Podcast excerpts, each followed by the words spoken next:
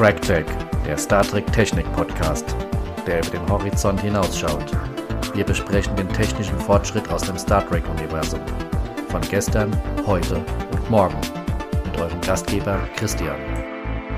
Ihr Lieben, willkommen zurück zu TrackTech, dem Star Trek Technik Podcast nach fast zwei Monaten.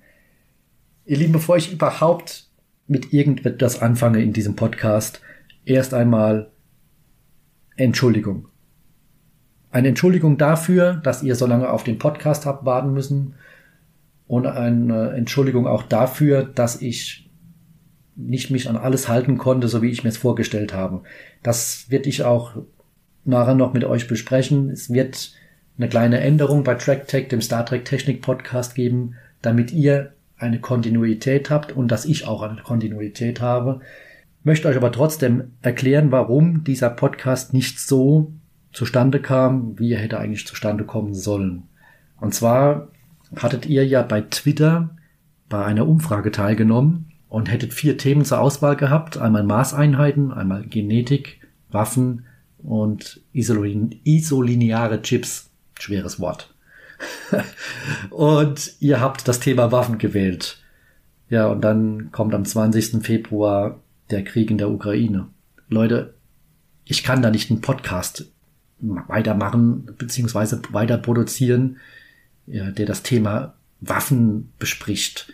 Das wäre einfach pietätlos gewesen und das hätte ich auch mit meinen, ja, meinen eigenen Überzeugungen gar nicht online stellen können. Also das ginge gar nicht. Der Podcast war schon ja, zu 70 bis 80 Prozent fertig. Es wird auch die nächste Zeit kein Thema Waffen bei TrackTech dem Star Trek Technik Podcast geben.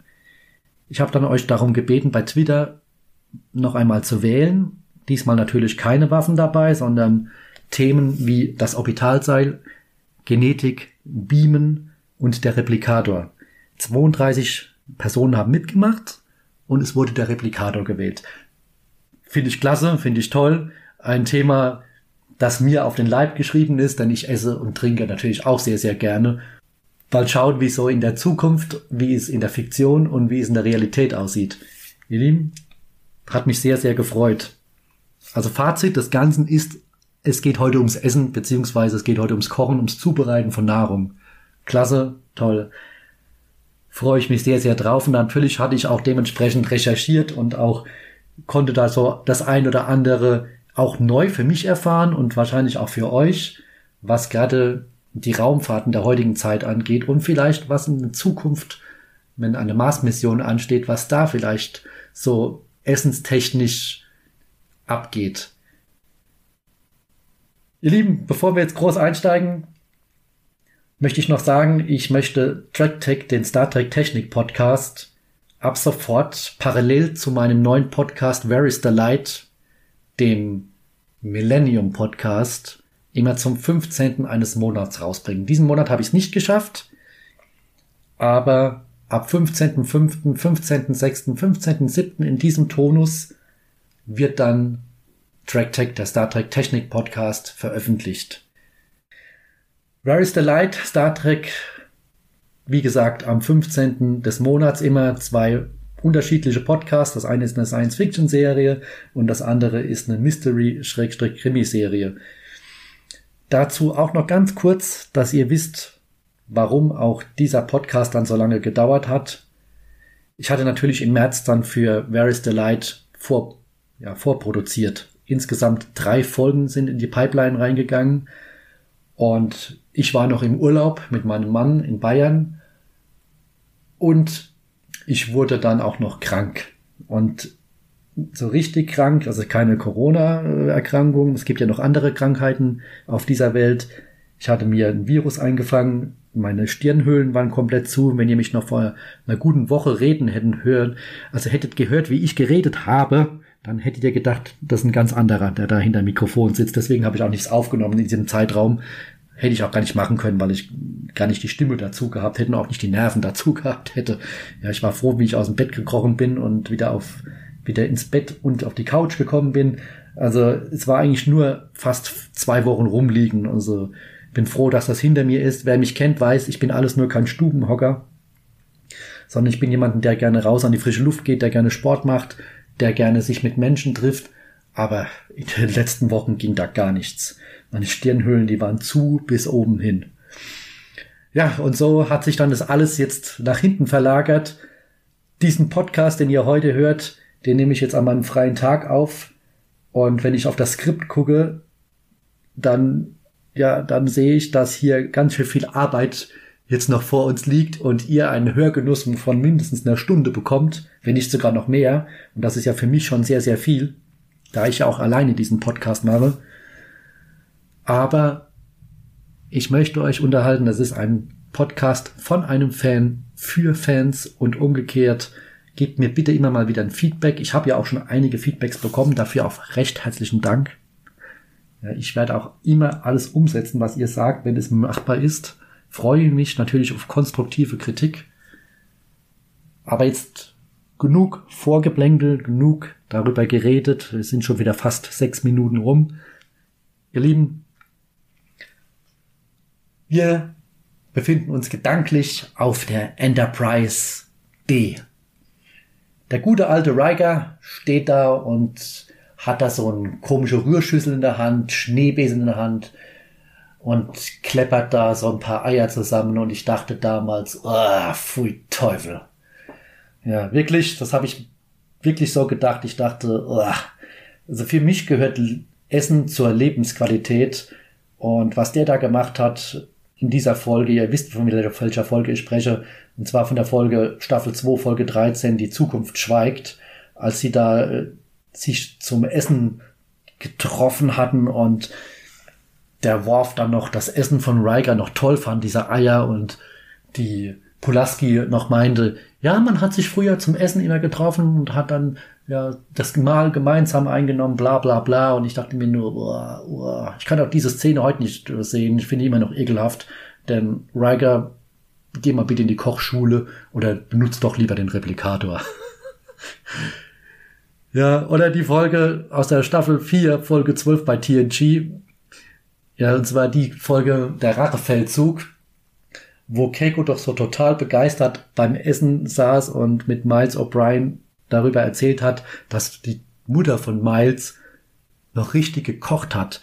Und so kam dann so, ein, so ein schöner Spruch von, von O'Brien. Ja, ich kann mich noch an die Düfte erinnern, wenn meine Mutter etwas kochte und Keiko dann mit riesengroßen Augen. Sie hat gekocht! Und Miles, sie mochte keine Replikatoren. Sie fand richtiges Essen hielt sie für wesentlich nahrhafter.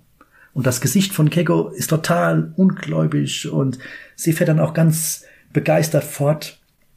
Sie hat richtiges Fleisch genommen, sie hat es angefasst und geschnitten. So die totale Begeisterung, ja, bei Kego. Ja, wie ein echter Koch. Sie war fantastisch. Ja, auch oft werden diese Mahlzeiten dann ja zusammen ja eingenommen, was ich ja vorhin schon sagte bei Star Trek, ob das in Quarks Bar ist oder auf einem klingonischen Raumschiff wie bei Commander Riker, äh, der dann das Gach zum Beispiel genossen hat. Essen spielt bei Star Trek noch eine wesentliche Rolle, eine große Rolle, obwohl man ja diese Replikatoren ja eigentlich hat. Hat, spielt auch eine soziale Rolle. Aber man merkt, die haben das Kochen verlernt. Und wenn man es ja oft auch in den, in den Folgen ja so mitbekommen hat, hat das Essen anscheinend auch nie geschmeckt aus dem Replikator.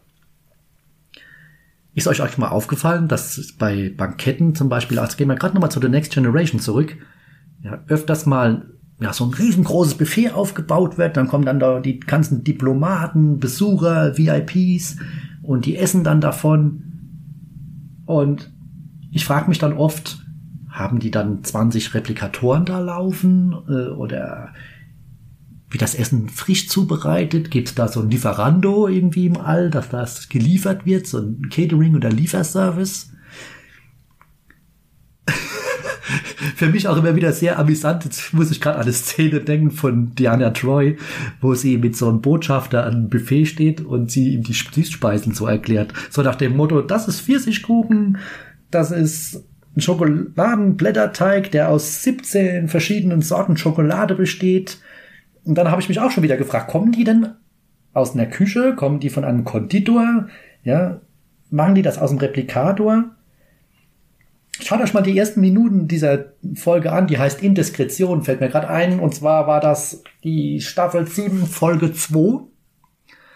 Und mich amüsiert dieser Dialog einfach mit diesem, ja, mit diesem Botschafter und auch wenn dann Worf das Messer nimmt, weil er von irgendeinem Botschafter genervt ist ohne Ende und da ins Fleisch hineinsticht und das so absäbelt, so ein ganz großes Stück abschneidet, so ganz aggressiv und ja, einfach nur genial. Einfach nur genial. Aber jetzt mal die ganz große Frage. Wie gesagt, haben die das Kochen verlernt? Anscheinend haben sie das verlernt. Hat es vielleicht auch was mit Bequemlichkeit zu tun? Oder hat es vielleicht organisatorische Gründe?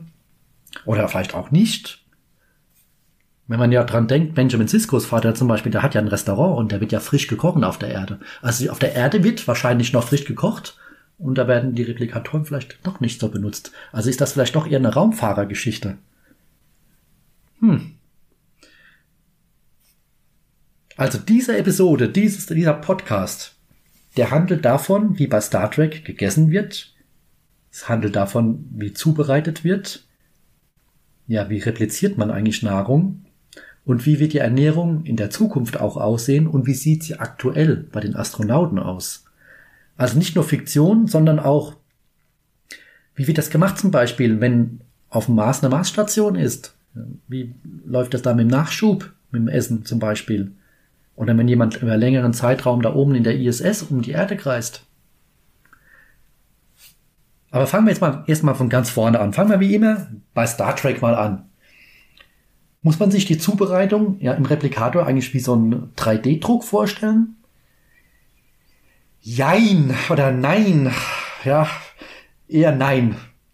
Natürlich nicht. Ganz stark vereinfacht. Der Replikator funktioniert in etwa wie ein 3D-Drucker. Man hat einen Bauplan oder man scannt etwas ein. Also man hat schon ein vorhandenes Modell zum Beispiel, das man einscannt.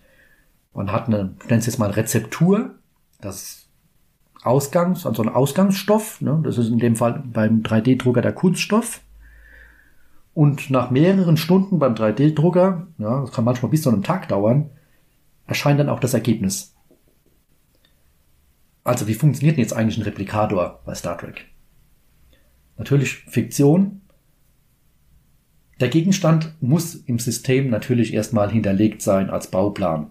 Das heißt, irgendwo muss da eine Programmierung sein. Ja, ich möchte jetzt einen Kalbschnitzel, ja, Wiener Art mit Pommes. So, dann heißt das, das Kalbschnitzel, Pommes, das muss irgendwo in diesem System reinprogrammiert sein. Genauer gesagt, also die atomare Struktur muss abgespeichert sein. ist ähnlich wie beim 3D-Drucker. Man muss einen Bauplan im System haben. Und ohne jetzt viel Techno-Gebäbbel, ja, das kann man sparen. Es auf den kleinsten gemeinsamen Nenner zu bringen. Es gibt eine vorhandene Rohmasse, also doch so ähnlich wie beim 3D-Drucker. Aus den Atomen dieser Rohmasse werden unter einem sehr, sehr hohen Energieaufwand, denk mal an die Voyager mit diesen Energierationierungen, werden dann Moleküle einer gewünschten Materie nachgebildet und die einzelnen Stoffe werden dann zum Schluss in ein Endprodukt zusammengesetzt. Das habe ich mir jetzt aus verschiedenen Quellen ja, mal zusammengesucht und auch zusammengeschrieben und zusammengefasst Jetzt muss ich mich natürlich fragen, wo ist diese Rohmasse denn überhaupt her? Wird die irgendwo gelagert? Gibt es da so ein Rohmassendepot? Was ist eigentlich mit den Vitaminen? Was ist mit den Spurenelementen? Was ist mit den Geschmacksstoffen? Da muss doch auch irgendwie Farbe rein, also ein Farbstoff muss doch da rein. Und das, das braucht ja irgendwoher eine gewisse Struktur. Es ist doch ein Unterschied, ob ich mir nur ein Teil zum Beispiel repliziere, wie zum Beispiel einen Apfel, oder wenn ich mir zum Beispiel ein komplexes Gericht aus verschiedenen Zutaten, wie zum Beispiel ein Kuchen, nur mal als Beispiel, ja, der verschiedene Schichten ja hat, zusammensetzen. Und ich bin ja so ein absolut leidenschaftlicher Kaffeetrinker und stelle mir auch gerade jetzt vor, wenn ich diese Bohnen zum Beispiel rieche oder wenn der Kaffee frisch gemahlen ist, das riecht ja, das hat ja ein Aroma. Und gerade wenn ich mir manch morgens jetzt aufstehen würde, würde jetzt auf der Enterprise ja, mir ein Frühstück einnehmen wollen und dann repliziere ich mir einen Kaffee, ist der dann, ja, riecht der dann auch so, ist der dann auch so geschmacklich, so wie ein Kaffee, den ich mir zum Beispiel ja in der ja, in einem Café mir ja, kaufe oder den ich mir unten an, an meinem, in meiner Küche an meinem Vollautomaten mache, schmeckt der da genauso oder gibt's da Unterschiede? Fragen über Fragen. Eins habe ich ja schon gelernt bei Deep Space Nine. Der Raktacino aus dem Replikator wird sehr, sehr gerne getrunken. Ach Quatsch, den saufen die eigentlich literweise. Und ich äh, finde, der muss ja auch gut schmecken, gut riechen, weil die immer so, ja, so machen, als wäre der so toll und so intensiv. Dann muss ich mich aber fragen, wo kommen diese Duftstoffe her? Weil es ist ja doch künstlich eigentlich hergestellt, dieses Getränk. Werden die auch dann repliziert? Oder wie ist das auch mit, der, äh, mit dem Erhitzen des Essens? weil das muss ja ein riesengroßer Energieaufwand sein, genauso auch beim Kaffee oder beim Tee, den den Chauluc gerne mal trinkt. Muss ich da ein bisschen warten oder hat er schon zum Beispiel auch schon Trinktemperatur? Ja, jetzt gerade wenn meine Katzen hier bei mir vorbeilaufen, wenn ihr die im Hintergrund hören solltet. Äh, Datas Katze, ja, die bekommt ja auch Nahrung aus dem Replikator. Und eins habe ich gelernt. Ich habe ja jetzt zwei neue Katzen, das habe ich ja vor kurzem schon mal in, in, einem, äh, anderen, in einer anderen Folge erzählt. Und die sind noch sehr, sehr jung. Und meine vorhergehende Katze, die leider verstorben ist, die war zum Beispiel sehr wählerisch. Die hat nur Nassfutter gegessen und nur Rind. Ich habe da irgendwann mal bei der Tierärztin nachgefragt, also da wurde uns auch gesagt, dass das so in Ordnung ist und dass sie halt dann das Nassfutter essen soll und die würde auch sonst nichts anderes essen. Der hast du eine Dose aufgemacht, ja, mit Huhn oder mit sonst was. Die hat dran gerochen, hat mich angeschaut nach dem Motto, wirklich, das willst du mir jetzt vorsetzen? Und ist dann abgetrabt. Die zwei Katzen, die ich jetzt habe, die sind genau das Gegenteil. Die fressen zum Beispiel überhaupt kein Nassfutter, gar keins. Dafür essen sie nur bestimmte Sorten Trockenfutter. Ja, und wenn ich jetzt wieder an Star Trek zurückdenke, da hast du so eine wählerische Katze.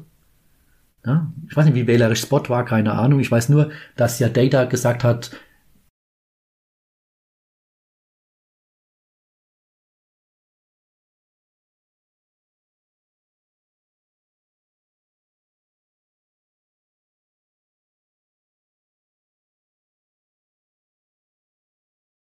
dass sich Reginald Barclay ja um die Katze kümmern soll und im Replikator ist dann die Nummer so und so viel für Spot programmiert und er isst nur gerne das und das Katzenmenü Nummer, ich weiß es nicht mehr, Nummer 32 oder Nummer 37. Und ich mir auch gedacht, okay, also muss doch die Katze genauso das Essen schmecken können, ja, wie wir Menschen. Es muss ja dann auch nahrhaft sein. Es muss eine gewisse Temperatur und Textur haben. Es muss riechen nach irgendetwas. Also das Essen muss ja, dass das Essen, das aus dem Nichts kommt, muss ja irgendwo in seiner Gesamtheit eine Substanz haben. Also eine Substanz, eine Substanz in dem Sinn, dass es fest ist, dass es nach etwas riecht, dass es lecker aussieht, weil man isst ja nicht nur mit dem Mund, sondern auch mit den Augen und mit seinen anderen Sinnen, wie der Geruchssinn und Geschmackssinn. Ja, Fragen über Fragen. Und niemand kann man dir eigentlich zufriedenstellend beantworten. Warum nicht? Natürlich, weil es eine Science-Fiction-Serie ist und das zur Handlung der Serie einfach beiträgt.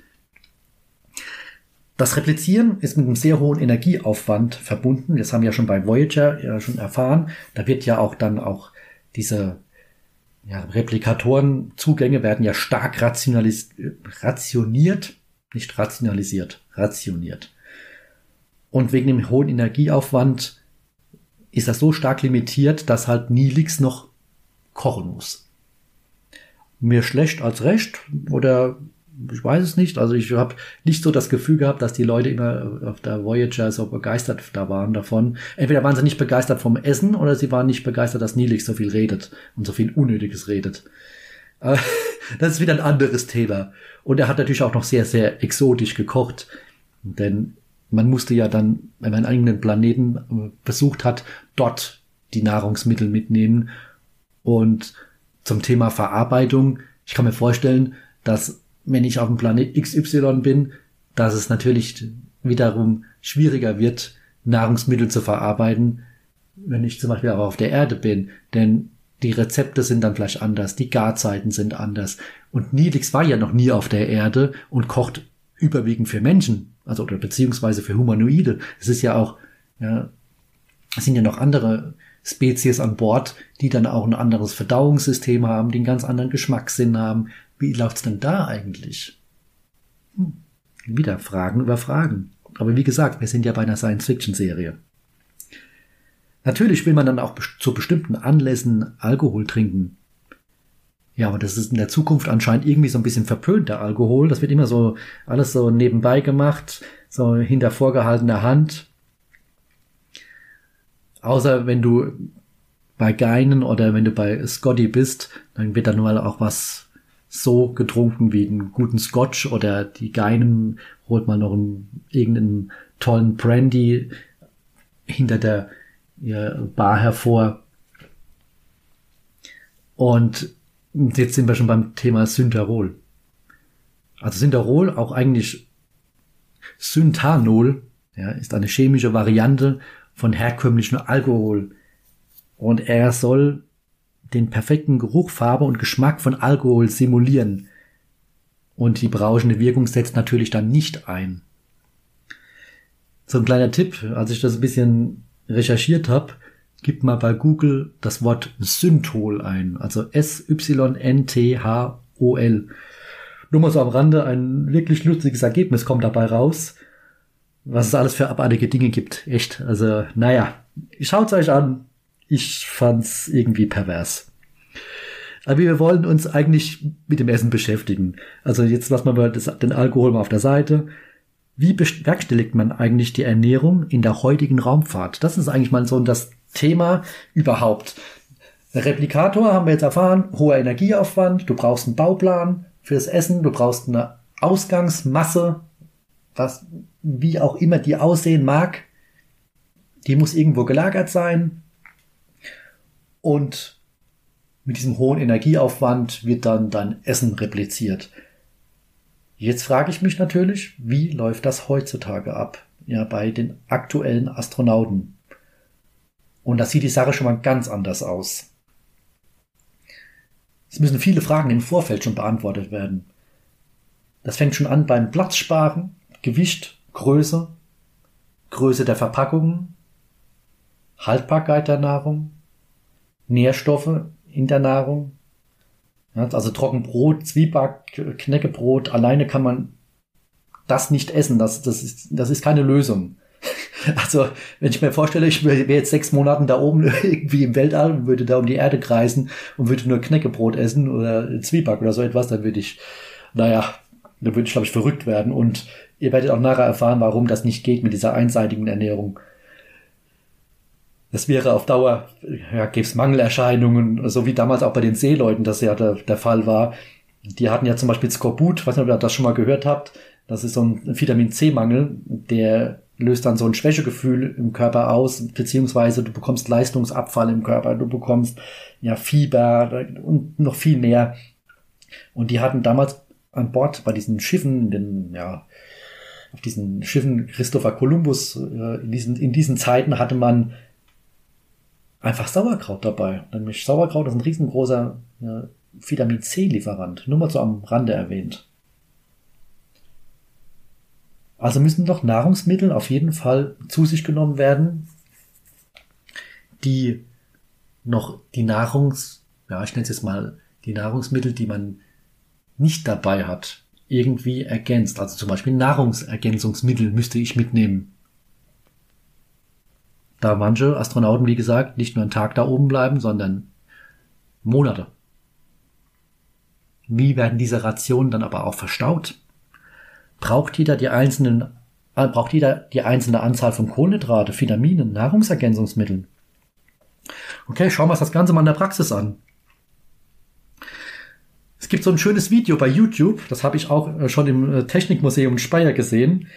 wer da noch nicht war, unbedingt mal hingehen. Es lohnt sich wirklich. Wer, wer sich für Raumfahrt interessiert, da kommt er wirklich auf seine Kosten. Sogar Star Trek Exponate sind da zu sehen. Und die haben eine ganz tolle, ja, eine ganz tolle Raumfahrtausstellung. Und bei YouTube, das Video, das ich dort gesehen habe, gibt's auch bei YouTube zu sehen mit Alexander Gerst. Das ist ein Astronaut, wer den noch nicht kennt, einfach mal anschauen, ein sehr sympathischer Mensch. Der hat damals für die Sendung mit der Maus, und ich finde das richtig klasse gemacht, also das kann sich auch problemlos ein Erwachsener anschauen, haben die ein Video dort laufen lassen und dann hat man mal gesehen, wie das Essen in der Raumstation zubereitet wird. Also wie das gelöst wird mit, den, mit dem Trinken zum Beispiel, mit den Platzproblemen, wie das gelöst wird, ja, auf eine ganz sympathische Art und Weise, wie zum Beispiel Essen auch warm gemacht wird, ja, wie man Milch zum Beispiel in eine Verpackung reinbekommt. Ja, weil er isst nämlich in diesem Video Cornflakes morgens und da will er natürlich auch natürlich die Cornflakes nicht trocken essen, sondern mit Milch. Und schaut euch das einfach mal an. Sehr, sehr geil gemacht. Und auch toll erklärt von ihm. Und ich habe da auch kein Problem damit zu sagen, dass das eine Sendung war von Sendung mit der Maus, auch wenn es für Kinder ist. Sehr interessant für Erwachsene. Ihr seht gleich in diesem Video, wie das alles verstaut wird. Das wird in solchen Kasten verstaut, ja, an den Wänden und die werden dann auch zugeklebt, dass die anscheinend nicht mehr rausfallen und rausschweben und dann vielleicht noch etwas kaputt machen oder an einen Astronauten vielleicht gerade noch zufällig an den Kopf knallen. Also auch sehr, sehr interessant kann ich euch nur weiterempfehlen. Und am Ende der Folge wird auch Alexander Gerst nochmal so ein bisschen philosophisch. Man schaut er so aus dem Fenster auf unseren Erdball. Und da ist mir etwas eingefallen. Leute, ich muss das jetzt gerade mal loswerden, weil es mir einfach gerade eben von meinem geistigen Auge wieder klar wird. Ich habe vor kurzem eine Dokumentation gesehen und wer sich für Dokumentation interessiert, die nicht nur sich mit allgemeinen Themen auseinandersetzen, sondern die sich auch mit Randthemen auseinandersetzen, dem empfehle ich die Doku unter dem Tellerrand. Wenn wir schon gerade über den Tellerrand sprechen, die gibt es auf Netflix zu sehen und ich hätte es nicht geglaubt. Es gibt wirklich noch Leute auf dieser Welt, die meinen, unsere Erde, die sei eine Scheibe. Kein Witz, kein Witz. Die sind voll und ganz davon überzeugt, die, die reden darüber, wie als wäre das eine Tatsache. Die verteidigen das mit irgendwelchen fadenscheinigen Argumenten, mit irgendwelcher Pseudowissenschaft. Die haben sogar da so ein, ja, so wie wir einen Globus haben, wir vernünftigen normalen Menschen. So haben die dann so eine flache Erde als Anschauungsobjekt und die wollen dir wirklich verkaufen, die Erde sei flach. Und wenn ich jetzt daran denke, wie Alexander Gerst aus dem, aus dem Fenster schaut und sich den Erdball anschaut und sagt, wie schön doch unsere Erde ist und was wir Menschen mit dieser Erde anstellen, ne, dass wir halt diesen Raubbau im Moment machen und dass wir diese Erde eigentlich regelrecht ja, vernichten. Und da dachte ich mir, ja, du hättest auch mal darauf ansprechen können, dass es noch genug Idioten auf diesem Planeten gibt, die wir am besten, wenn wir irgendwann mal irgendwo hinfliegen und wenn wir nur auf den Mars fliegen oder sonst wohin fliegen, dass wir die am besten zurücklassen und dann sollen die auf ihrer flachen Scheibe bleiben und sollen dort versauern. Wisst ihr, solche Leute würde ich wirklich gerne mal einfach am Kragen nehmen, würde die gerne so in so ein Raumschiff reinziehen, würde dann sagen, wir fliegen jetzt hoch in, in die Erdumlaufbahn, schau dir das mal an. Und wenn du mir jetzt noch sagst, dass die Erde eine Scheibe ist, dann mache ich es wie bei Bud Spencer, dann gibt's rechts und links eine Schelle und noch einen Dampfhammer auf die Stirn. Und dann kommst du wieder zurück und dann kannst du da unten versauern. Also, ich war sprachlos. Entschuldigung, dass ich jetzt abschweife, ja, von diesem Thema Replikator, aber das musste ich jetzt einfach mal sagen. Denn als ich diese Doku gesehen habe, ich war, ich, ich dachte, ja, die Menschheit, die verblödet wirklich. Oder manche sind irgendwo hängen geblieben, keine Ahnung. Okay, okay. Jetzt kommen wir mal zurück wieder und äh, sprechen mal wieder über die, über die Ernährung in der Gegenwart und in der Zukunft. Ja, wie ist das eigentlich mit einem Raumschiff, ja, wenn es wenn es zur Mars-Mission geht? geht? Das, das ist so ähnlich. Also wenn es eine längere Reise gibt, dann wird auch mehr Stauraum natürlich benötigt. Es wird getrocknetes Essen auch mitgenommen. Das heißt also, es wird dann, gibt es so ein Verfahren, dass man das Essen trocken gefriert. Das hat den, Nach den Vorteil, Entschuldigung, nicht den Nachteil. Es hat einfach den Vorteil, dass die Vitamine erhalten bleiben. Das heißt also, wenn du das Essen dann wieder, also bei der Zubereitung geht eigentlich kein, kein Vitamin und kein Spurenelement und so weiter verloren. Und das ist wichtig, denn bei so einem langen Flug baut der Körper einfach ab. Auch wenn es später mal eine Mars-Mission geben wird, also eine Station auf dem Mars, wie ist das dann mit den Nachschublieferungen? Kann, kann man das überhaupt bewerkstelligen? Ist das überhaupt möglich? Das ist natürlich auch eine Kostenfrage. Natürlich ist es hauptsächlich eine Kostenfrage. Also das muss man ganz offen sagen. Wir sind jetzt hier beim Star Trek Podcast und wir sprechen auch eher über Utopie natürlich. Bei Star Trek ist es ja so, dass es eigentlich ja keinen Kapitalismus in dem Sinn mehr gibt, dass es ja auch kein Geld mehr gibt. Aber trotzdem müssen wir jetzt mal den Blick auf unsere heutige Zeit legen. Den gibt es noch, den Kapitalismus. Er wird, ja, hat noch an die Kosten gedacht. Und ein Kilogramm Essen ins All zu befördern, kostet 22.000 Euro. Das müsst ihr euch mal auf der Zunge zergehen lassen. Ein Kilo. Ja, das heißt, eine geringe Menge kostet 22.000 Euro. Und klar, logisch, dass natürlich auch hier aufs Geld geguckt wird und nicht einfach das Geld zum Fenster rausgeworfen wird, obwohl ja die Raumfahrt in meinen Augen sehr, sehr wichtig ist, denn so wie wir mit diesem Planeten umgehen, wird es irgendwann, dieser Zeitpunkt wird irgendwann kommen, wo wir diese Erde verlassen müssen und uns eine Alternative suchen müssen. Denn wir sind, glaube ich, nicht mehr an diesem Punkt, wo es heißt kurz vor zwölf, sondern wir sind schon nach zwölf, definitiv. Und es gibt hier auf dieser Welt zu viele Egoisten und ich rede jetzt ja, hauptsächlich von den Politikern, die das nicht verstehen wollen, was im Moment hier passiert. Wir werden diesen Planeten auf kurz oder lang verlassen müssen, da wir einen Raubbau betreiben, der so massiv mittlerweile ist, dass es nicht mehr aufzuhalten ist dass die globale Erderwärmung immer größer wird, dass die Nahrungsmittel immer knapper werden. Sieben Milliarden Menschen wollen ernährt werden und wollen auch richtig ernährt werden. Das ist eh schon ein ganz großes Ungleichgewicht in dieser Welt. Aber jetzt werde ich wieder philosophisch und schweife ab. Zurück zum, zum Podcast. Auch müssen die Mahlzeiten einen gewissen Qualitätsstandard unterliegen. Was meine ich damit? Also Essen darf zum Beispiel nicht blähen, das ist jetzt kein Witz. Also ihr könnt nicht einem Astronauten zum Beispiel Zwiebeln oder Bohnen oder Sauerkraut verabreichen, das bläht im Körper. Und der bekommt dann einen Blähbauch, der Astronaut. Und die Gase, ja, die werden dann unter sehr, sehr heftigen Schmerzen entweichen. Und wenn dann das Gas dann draußen ist im Raum, ja, dann kannst du nicht einfach mal so das Fenster aufmachen, kannst schreien, ey, Charlie, mach mal das Fenster auf. Der Schmidt hat wieder Sauerkraut gefressen und furzt hier rum. ja, also, das wird dann ein bisschen schwierig. Und dieser Duft würde dann auch sehr lange im Raum schweben und ich glaube, der eine oder andere würde sich dann wahrscheinlich auch übergeben. Aber noch mal kurz zum Thema Bohnen. Äh, kurz soll kurz erwähnt sein, wenn ihr bei der Bohne die Schale abmacht, also nur den Kern verarbeitet, dann soll es auch keine Blähung angeblich geben. Nur mal so, ja, also Bohnen wird man wahrscheinlich noch mitnehmen können. Aber wie gesagt, Zwiebeln, Sauerkraut und so weiter, das geht auf keinen Fall. Nährstoffe, das hatte ich ja vorhin schon mal angesprochen, zum Beispiel Vitamin D, Calcium und so weiter, werden für den Knochenaufbau benötigt. Im All besteht aber die Gefahr des Knochenabbaus. Auch das Problem, ein ganz großes Problem ist, dass der Blutdruck und der Puls abbauen. Das Blutvolumen geht nach unten und man verliert innerhalb von wenigen Stunden, also man sagt ungefähr in 24 Stunden verliert man so einen halben Liter Blut, da das Blut im Körper im Weltall umverteilt wird. Also Stichwort Schwerelosigkeit. Deswegen tragen auch Astronauten zum Beispiel solche ja, Spezialhosen. Damit entsteht dann eine, eine Kompression und das Blut bleibt dann halt auch in Regionen, wo es auch hin muss, wie zum Beispiel in den Füßen. Ja, also die bekämen dann kalte Füße. Ja, das ist jetzt just blöd an, aber dadurch entstehen ja Geweb Gewebeschäden und äh, irgendwann ja, wird der Fuß kaputt.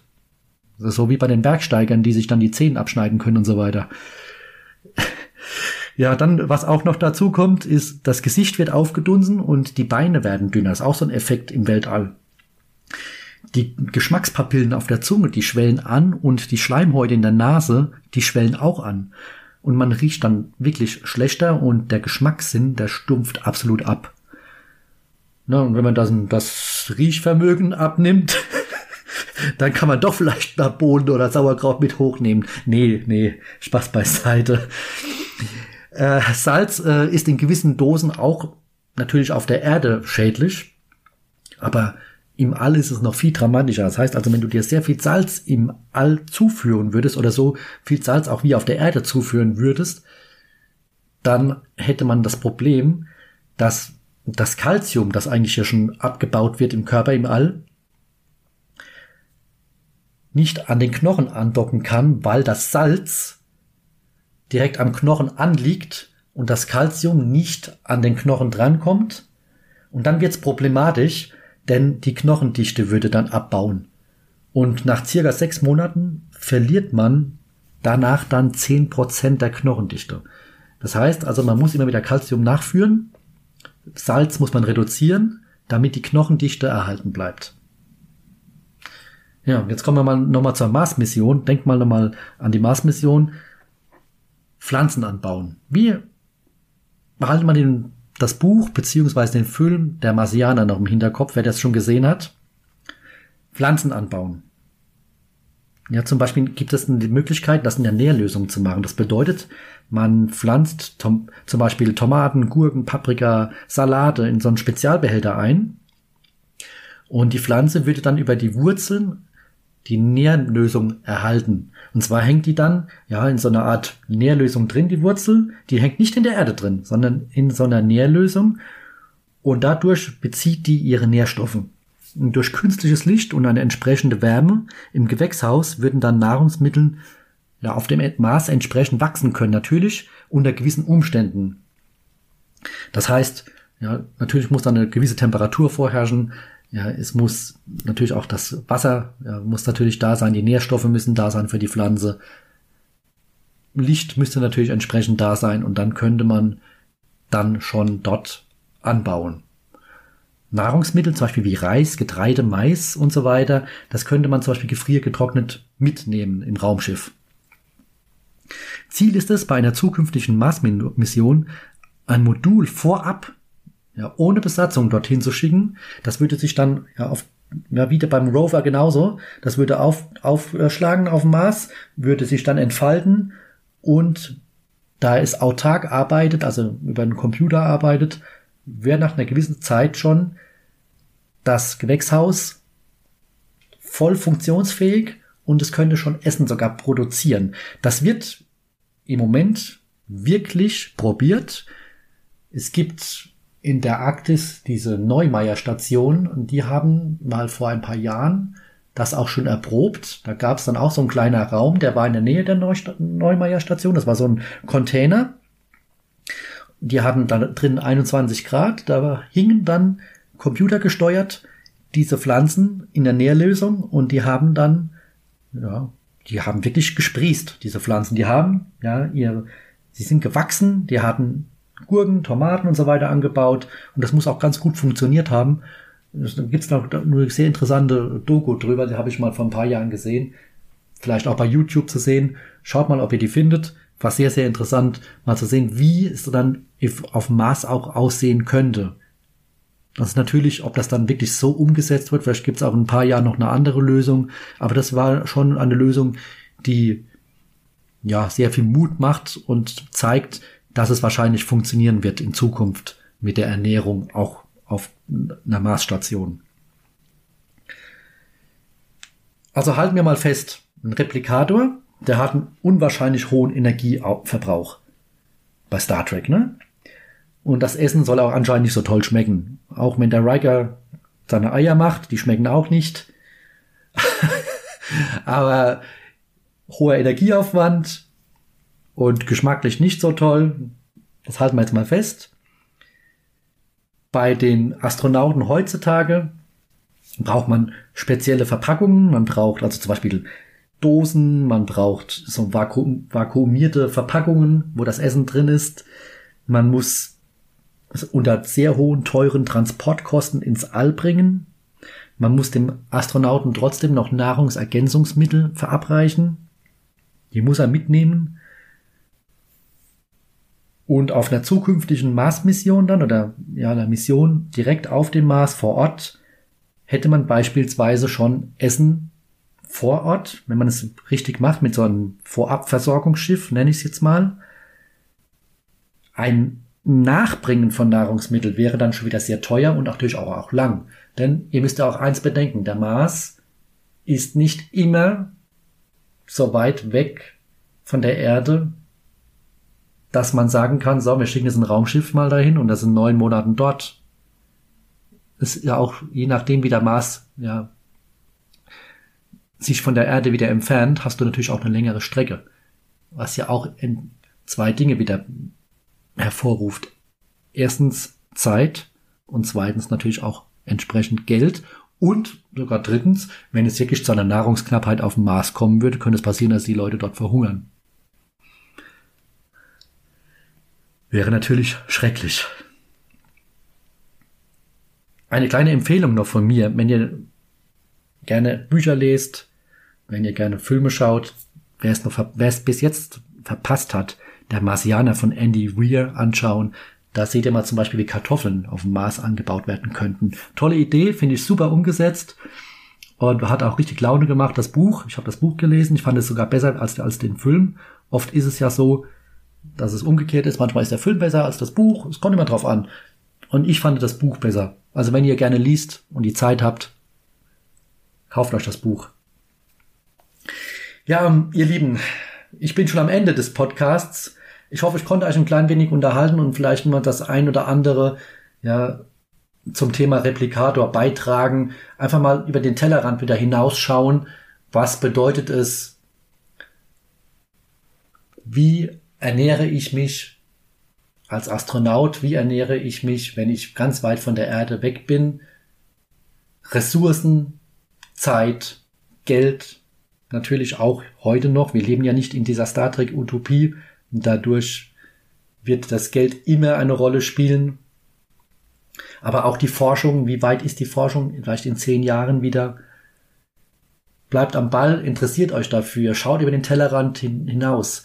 Denn ich brauche es euch nicht zu sagen, diese Erde, die wir hier jetzt haben, dieser, dieser schöne Fleck Erde, den wir haben, hier in diesem riesengroßen Weltall.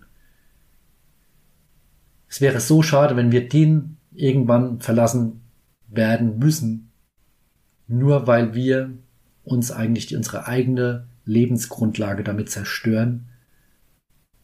Und da wir immer mehr Menschen auf dieser Erde werden, wird es auch immer schwieriger werden, diese zu ernähren. Ich möchte aber jetzt nicht philosophisch werden zum Schluss, sondern ich möchte euch eigentlich nur sagen, ich werde jetzt für die nächste Folge eine Twitter-Umfrage wieder reinstellen und würde mich sehr, sehr freuen, wenn ihr da wieder reglich dran teilnimmt. Bleibt jetzt bitte unbedingt dran. Es gibt jetzt ein Track Universe Special über meine Reise nach Las Vegas zur Star Trek The Experience im Hilton Hotel. 2007 hatte ich diese Reise gemacht und da habe ich so ein paar schöne Anekdoten zu erzählen und es soll auch eine Wiedergutmachung dafür sein, dass ich diesen Podcast fast zwei Monate ja nicht vernachlässigt habe, aber wo ich einfach die Zeit nicht gehabt habe, um mich mehr darum zu kümmern. Und das ist eigentlich mein Baby, dieser Podcast. Und ich möchte auch nochmal einen kleinen Aufruf machen, wer gerne mit mir zusammen diesen Podcast moderieren möchte, dass es ja auch hier mal ein bisschen mehr Leben in diesen Podcast kommt, auch eine andere Meinung mal reinkommt, auch vielleicht eine kritische Meinung. Ich bin da immer sehr, sehr begeistert, wenn jemand mal sagt, nee, das sehe ich aber ganz anders.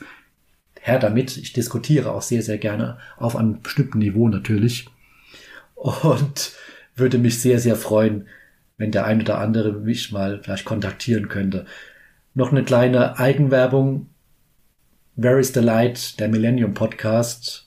Eine Folgenbesprechung von 67 Folgen insgesamt mit YouTube-Specials über Randthemen, was diesen, diese Serie angeht.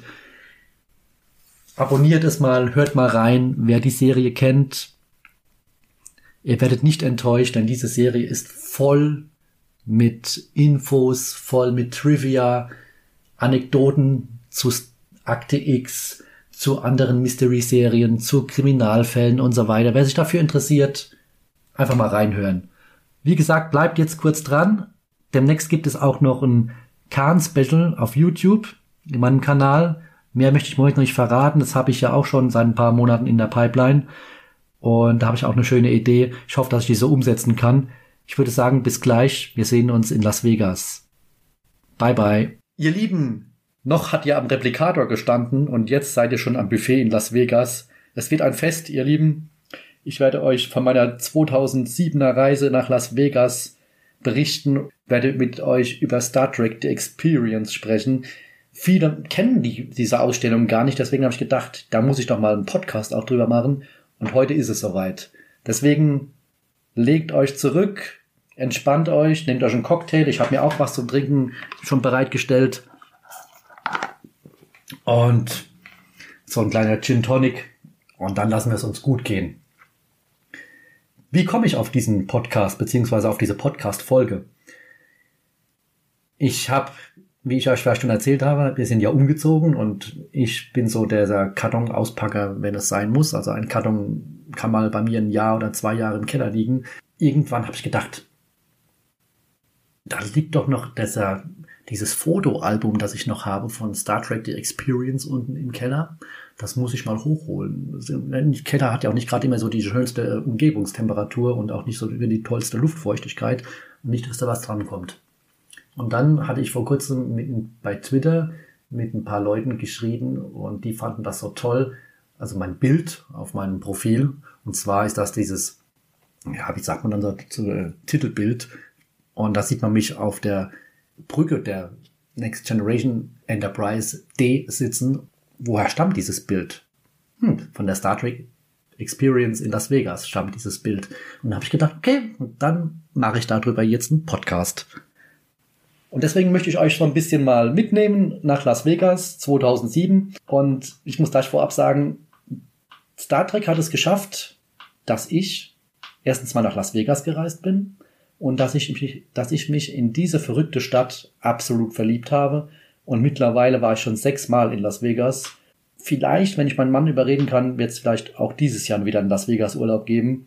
Mal sehen. Steigen wir ein ins Jahr 2007, ihr Lieben. Und zwar der dritte siebte bis zwölfte siebte. Ich hatte irgendwann mal im Fernsehen, weiß gar nicht mehr, ob das so eine, so eine Sendung war wie Galileo oder irgendetwas in der Richtung, hatte ich einen Bericht gesehen über diese Star Trek The Experience in Las Vegas und dachte mir, alter Falter, das will ich mal live sehen. Das ist so das Mekka für mich, wo ich mal hin muss und ich will alles sehen, ich will da alles fahren, ich will da essen, ich möchte da Fotos machen dürfen, mit den Leuten quatschen. Das ist einfach nur genial. Und habe dann darauf hingespart. Hab mir dann auch gedacht, wenn ich schon dort in diese Ausstellung reingehe, dann schlafe ich auch in diesem Hotel. Und es war ein Hilton Hotel. Und ich war wirklich verblüfft, dass das gar nicht mal so teuer war mit der Buchung und mit dem Flug. In Frankfurt gibt es ja einen Direktflug von mit der Condor Mittlerweile gibt es auch einen Gabelflug, wo du von Frankfurt mit KLM nach Amsterdam fliegst, dort umsteigst und von dort aus direkt nach Las Vegas fliegst für vielleicht 300, 400 Euro damals. Das ist so spottbillig, weil immer viele sagen, oh, Las Vegas ist so teuer und das ist, klar, Las Vegas ist schon teuer, wenn man entsprechende Dinge macht, wie zockt, wie Party machen und so weiter, das ist schon teuer. Aber das Reisen nach Las Vegas selbst und dort übernachten ist gar nicht mal so teuer. Aber fangen wir mal ganz von vorne an. Ich war dann am 3.7. in Frankfurt am Flughafen und ich habe mir ein paar Bilder in die Hände gefallen, habe ich gleich gesehen, da war schlechtes Wetter, da hat sogar geregnet, weil an der Flugzeug, am Flugzeugfenster waren Regentropfen zu sehen und das ist wichtig für die Story später, wie heiß es in Las Vegas ist. Ich habe das nämlich total unterschätzt ja, Las Vegas. Dann gab's diesen Landeanflug auf Las Vegas und der ist schon faszinierend. Wir sind dann über den Lake Mead reingekommen. Ich war, muss dazu sagen, weil ich sage wir, also wir meine ich die, Die ganzen Leute, die mit mir im Flugzeug gesessen haben, ich war alleine nach Las Vegas geflogen, weil ich niemand kannte, der daran Interesse hatte, nach Las Vegas zu fliegen und auch wahrscheinlich nicht das Geld auf der hohen Kante hatte, dorthin zu fliegen. Und deswegen bin ich nun mal alleine dorthin geflogen. Aber das macht ja nichts. Ich bin ja ein sehr kommunikativer Mensch und komme ja sehr schnell mit Leuten ins Gespräch. Und ich hatte ja auch dort sehr, sehr viele Leute auch kennengelernt. Und über den Lake Mead, das ist ein Stausee, sind wir dann drüber geflogen. Da ist auch der Hoover Damm. Den habe ich auch besichtigt, von dem mal abgesehen. Und dann geht es schon steil nach Las Vegas rein. Und tagsüber ist diese Stadt eigentlich, na, trostlos wäre jetzt der falsche Ausdruck, aber sie ist, was das Farbspektrum angeht, eigentlich braun ja, hellbraun bis dunkelbraun.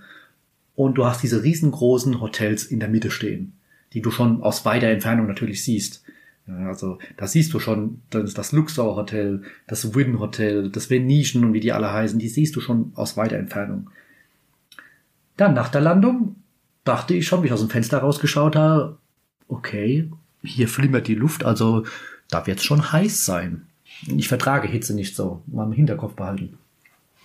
Und lauf dann da zur Immigration. Da hat noch ein überambitionierter Zöllner gemeint, dass er mich noch mit ins Büro nehmen muss und mir noch ein paar Kontrollfragen stellen musste. Da hat er mir dann zum Beispiel so Fragen gestellt, wie haben Sie ein uneheliches Kind, für das die in Amerika unter, unterhaltspflichtig sind? Und da dachte ich, äh, was ist das für eine blöde Frage? Da habe ich natürlich klar Nein beantwortet, da es ja auch so ist. Habe ihm natürlich nicht gesagt, wie meine sexuelle Orientierung ist. Das ging ja damals nichts an. Und 2007 hat man da auch noch nicht so drüber gesprochen wie heute. Obwohl in Sin City könnte man eigentlich normalerweise, normalerweise über so etwas offen sprechen, aber egal. Auf jeden Fall hat er dann noch, noch gefragt, wie viel Bargeld ich dabei habe, wie lange ich bleibe, ob das ein beruflicher Urlaub ist oder ein beruflicher Aufenthalt ist ein, halt ein Urlaub. Und ich habe gesagt, ja, natürlich das Urlaub, ich will Party machen. Ja, ich, I want to gamble. Ja, ich möchte spielen. Und er hat dann gemerkt, okay, der junge Mann hier, ja, der will wirklich nur zocken, spielen, Geld in der Stadt lassen, Stempel rein in den Reisepass dann bin ich raus, habe mir direkt meinen Koffer geschnappt, der natürlich schon irgendwo neben dem Laufband, das schon längst ausgeschaltet war, gestanden hatte. Gott sei Dank hatte niemand abgegriffen und mir geklaut. Ja, und dann schnappe ich mir mal so meinen Koffer und laufe Richtung Ausgang. Und das ist so eine Automatikschiebetür, müsst ihr euch vorstellen, alles verglast, hochmodern alles. Und ich laufe da so drauf zu und denke mir nur, Alter, Alter, die Luft flimmert schon extrem da draußen. Dann öffnet sich diese Automatiktür. Könnt ihr euch noch an den Film Spaceballs erinnern? Da gibt's noch diesen überdimensionalen ja, Haarföhn. So kam ich mir vor, als hätte man, man mir dieses Ding ins Gesicht gehalten. Ein Wind so heiß, das, hat, das habe ich noch nie in meinem Leben vorher gespürt. Ich hatte Gänsehaut gehabt davon. Das hat mich dann direkt mal, ja, nicht ausgenockt, aber es hat mir schon mal so einen kleinen Dämpfer verpasst. Ich so, boah. War natürlich, habe natürlich lange Hosen angehabt, habe ja, ein T-Shirt angehabt, das nicht gerade dünn war und stehe da bei 43 Grad Hitze. Gefühlt waren es 47 Grad, kann ich mich genau dran erinnern, hatte die Anzeige angezeigt. Die haben ja auch Fahrenheit, ich kann euch nicht mehr sagen, was es in Fahrenheit war, das ist mal umgesprungen, dieses Display. Einmal hat er gestanden Grad Celsius und dann einmal wieder Fahrenheit. Und dann fuhr auch schon ein Taxi vor und ich direkt ins Taxi rein. Und pff, ist mal durchgeatmet. Und der Taxifahrer so, oh, heute heiß, ne? Na, dachte ich, ja. Wahrscheinlich ist das für dich ganz normal, für mich nicht. Und dann fragte er mich natürlich, wo ich herkomme. Und dann habe ich gesagt, aus Deutschland. Dann sagt er, oh, okay, ich war früher bei der Air Force. Wo denn in Deutschland? Ja, ich dachte mir schon, jetzt kann ja eigentlich nur ein Volltreffer, kann ich nur ein Volltreffer landen. Ich sagte dann, ich komme aus Kaiserslautern. Hab's ihm nicht gleich gesagt, wo ich genau herkomme, aus Kaiserslautern. Und er sagte dann, ja, kenne ich natürlich, war in Rammstein stationiert. Dann dachte ich mir, wer von euch eigentlich nicht? Ja, also, wenn man der Air Force ist, dann lernt man die Rammstein Airbase irgendwann kennen. Und natürlich war ich dann sofort mit ihm im Gespräch und er hat dann gesagt, oh, ich war früher auch im Stadion in Kaiserslautern, also im Fußballstadion. Und er fragt mich dann wirklich damals, spielt der Miroslav Klose noch bei Kaiserslautern. Da musste ich erst mal lachen und dachte, okay, oh okay, der kennt sich ja richtig aus. Dann habe ich gesagt, nee, der spielt jetzt mittlerweile bei den Bayern. Das war dann gleich so ein, so ein Blick in den Rückspiegel, so nach dem Motto, wirklich? Da sagte ich, ja, wirklich. Und ich hatte gleich direkt einen Stein im Brett bei dem Mann. Der hat mir dann gleich angefangen, alles über Las Vegas zu erzählen. Der hat gedacht, dem Jungen, dem Bub, dem muss ich jetzt mal erzählen, was hier so in Las Vegas abgeht. Ich durfte erstmal am Beifahrersitz hinten an, an gibt's doch an dieser Rückseite immer so diese Netze. Durfte ich mir so ein Magazin rausnehmen. Und zwar ist das so ein Magazin, was so in Vegas abgeht. Früher gab's das noch nicht so mit den Smartphones und Apps, obwohl das erst 15 Jahre eigentlich her ist, aber trotzdem, das gab's damals noch nicht so. Und dann hatte ich dieses Heft in der Hand und dann hat er mir erklärt, ja, da kannst du mal reinschauen. Da sind die besten Casinos drin, da sind die besten Restaurants drin. Ja, wenn du irgendwo zu den Nutten möchtest, da kommst du dort und dorthin, Stripclub dort und dort. Also der hat dann richtig ausgepackt. Ja, der hat dann angefangen, ja, vom Leder zu ziehen ohne Ende. Dann habe ich gesagt, na ja, ich möchte eigentlich auch in Shows und ja, und da stehen auch immer drin, wel, welcher Star in, in, in der Stadt ist. Schau mal nach und kann ich dir nur empfehlen, Heute, wenn ihr nach Las Vegas fliegt, kann ich euch jetzt empfehlen, gibt es zwei ganz, ganz tolle Apps. Und zwar einmal gibt es eine App, die heißt vegas.com, die hat so ein V, so ein orangenes V als Symbol, diese App. Und dann gibt es noch My Vegas App, da kannst du spielen, also Casino-Spiele spielen. Und du wirst nach einer Zeit, kannst du dir dann so, ich nenne jetzt mal so Bonus kannst du dann freischalten. Das haben wir schon in den USA also ausprobiert, das funktioniert wirklich. Da bekommst du zum Beispiel für diese Monorail-Bahn, für diese Hochbahn in Las Vegas, zwei Tickets und du bezahlst nur eins. Das ist natürlich genial, weil die ist nämlich nicht gerade billig, aber ist das beste Fortbewegungsmittel ja am Strip, also am Las Vegas Boulevard. Und kann ich euch nur empfehlen, diese zwei Apps. Wenn ihr mal nach Las Vegas fliegt, vegas.com beziehungsweise My Vegas App.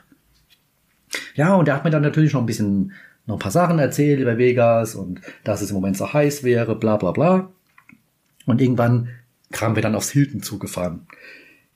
Kurz zum Hilton. Das ist, liegt in der Paradise Road 3000. Gibt es heute immer noch dieses Hotel, heißt aber mittlerweile nicht mehr Hilton, sondern mittlerweile heißt es Westgate. Und 2018 habe ich mit meinem Mann da drin übernachtet und bin eigentlich froh, dass ich das Westgate ausgewählt habe wieder, denn es hat direkt wieder Erinnerungen damals in mir geweckt. Aber jetzt mal nach 2007 nochmal schnell zurück, bevor ich jetzt wieder abdrifte, jetzt in den letzten Las Vegas Urlaub. Oh, da fahren wir da entlang und da habe ich schon so ein großes Schild direkt gesehen am Gebäude, an so an, an der Fassade. Ich denke mal, das war bestimmt ja, 20, 30 Meter mindestens hoch, dieses Bild. Barry Manilow. Und ich dachte nur, ach du Scheiße, Barry Manilow. Wer nicht weiß, wer Barry Manilow ist, das ist so ein Schmachtsänger, so Oh Mandy, oh Mandy, singt er und jeden Abend ausverkauft.